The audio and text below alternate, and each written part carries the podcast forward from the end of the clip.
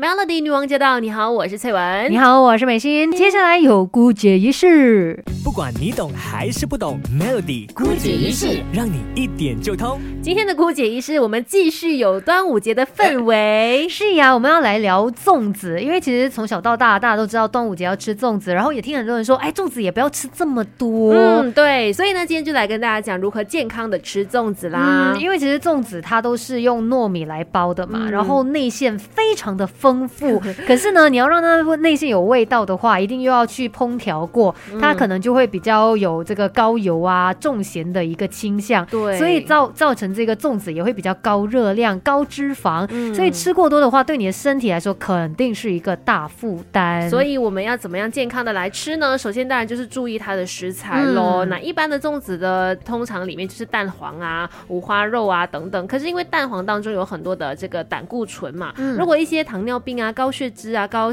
呃心血管疾病等等的患者的话，其实他每天是不能够吃超过一颗的。对，五花肉方面呢，其实也是含有高脂肪嘛，那尽量去做到减量，或者是避免吃，降低身体的负担。对你不要觉得说，哎，我吃得下啊，我就一颗就一颗粽子没有什么感觉的话，又再吃多第二颗。但是呢，你吃得下是一回事，但它对你的身体却造成了一定的负担。对，而且这个粽子它主要成分就是糯米嘛，它呢缺乏纤维素，也不容易。消化，如果说你是有这些慢性胃炎啊、肠胃病患者啊，本身消化能力比较差的朋友，吃了之后就会有那种胀风的感觉，甚至会导致便秘。所以很多的朋友在选择这个食材上面，他可能会把它换成五谷杂粮来去取代糯米，因为不但可以增加这个纤维素嘛，也可以改善糯米不好消化的这个缺点呐。对，还有要告诉你的就是粽子的热量很可怕，有多可怕呢？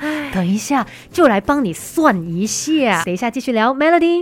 Melody 女王驾到！你好，我是翠文。你好，我是美心。今天在姑姐仪式，我们一起来看一下要怎么样吃粽子才会比较健康一点点。都要吃粽子了，还要控制热量。哎呀，我们东西呢是不可以过多的，要刚刚好。是。那像粽子呢，我们刚才就有说到嘛，其实它的热量是相当可怕的。嗯。那粽子，如果说你吃下大概两颗传统的那种肉粽的话呢，一颗普通那种传统的肉粽，它的热量就大。大概是五百到六百大卡。如果你觉得要吃两颗才会饱的话，那就超过一千大卡了。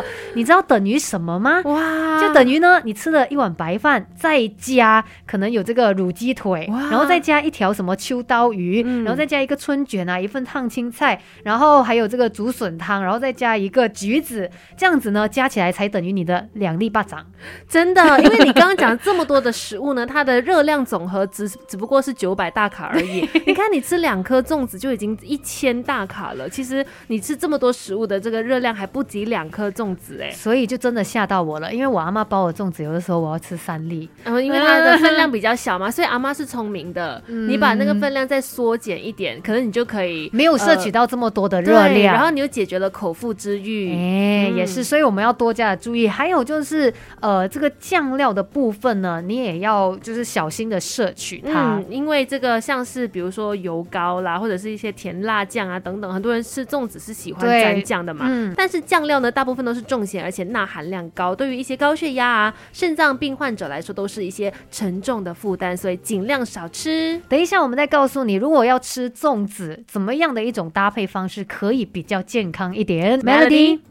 Melody 女王驾到！你好，我是翠文。你好，我是美心。今天是端午节，那端午节当然是要吃粽子的啦。但是呢，吃粽子呢，很多时候它除了热量比较高，然后呃，也可能会让我们因为吃饱了嘛，就不会再去吃其他的蔬菜水果。对，不容易消化这样的一个情况也有。那其实粽子最大的缺点就是它缺乏纤维素，所以你要怎么样呢？就是可能你尽量这一天你有吃粽子的话，你也在另外去补充一些。蔬菜呀，水果，因为这些食材它们就有丰富的营养素，然后也有这个维生素，这样子它可以帮助你的肠胃蠕动，减少、减轻这个消化的负担。嗯，而且我觉得吃蔬菜水果的时间可能比你吃粽子更早一点，就是你先吃下蔬菜水果，打一个底这样子，对，然后你才吃粽子。那这个顺序来说的话，会对肠胃比较舒服一点的。嗯，那另外呢，如果是糖尿病患者的话，因为这个血糖控制能力比较弱嘛，嗯，那你吃一些蔬果，它的这一些纤维质呢，可以有助于延缓血糖上升。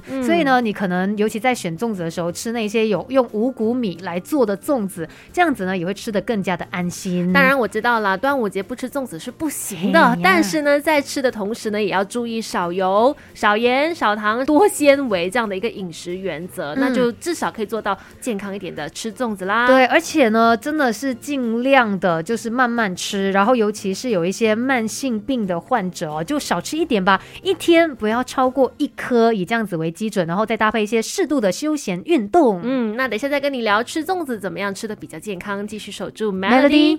Melody 女王驾到！你好，我是翠文。你好，我是美心。今天的姑姐于是呢，一起来聊吃粽子这一件事情，怎么样可以更加的健康一点？真的，而且我相信很多人呢，吃完粽子之后呢，一定没有做这件事情的，嗯，就是刷牙。对，因为可能大家会觉得说，哈，刷牙不是最后睡前才做的动作吗？其实如果你吃完粽子之后呢，尽量就是呃有时间的话，就做刷牙这个动作，是因为呢，我们吃完粽子之后，这个糯米很容易粘连到牙齿上嘛。嗯，如果你没有去好好的清理它的话，有可能就是会让细菌沾染到在上面。对，然后就变成有蛀牙的这个情况。因为呃，吃粽子不要只是光是担心说它影响你身体的健康，连你牙齿的健康也会受到影响的。是，因为我们牙齿里面其实它就是有一些细菌嘛。嗯。当它发现到这个黏黏的糯米在牙齿上面，它就很开心。过来之后呢，它甚至会叫很多好朋友一起来，然后呢就把你这个牙齿给蛀坏掉。对了，听起来非常的可怕吧？所以呢，吃完粽子之后一定要记得清理牙齿，然后呢，最好使用牙线吧。对，因为这样子才可以更加彻底的清理掉那一些粘在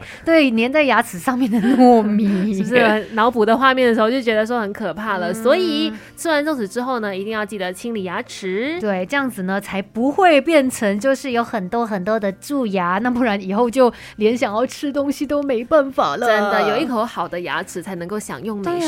哎，你不觉得长大之后？真的觉得说牙齿它很重要，蛀牙是很痛的一种痛，真的，而且没有牙齿更惨。对，不要再说了。所以也希望大家吃粽子吃的愉快，同时间照顾好自己的身体，还有牙齿健康。Melody。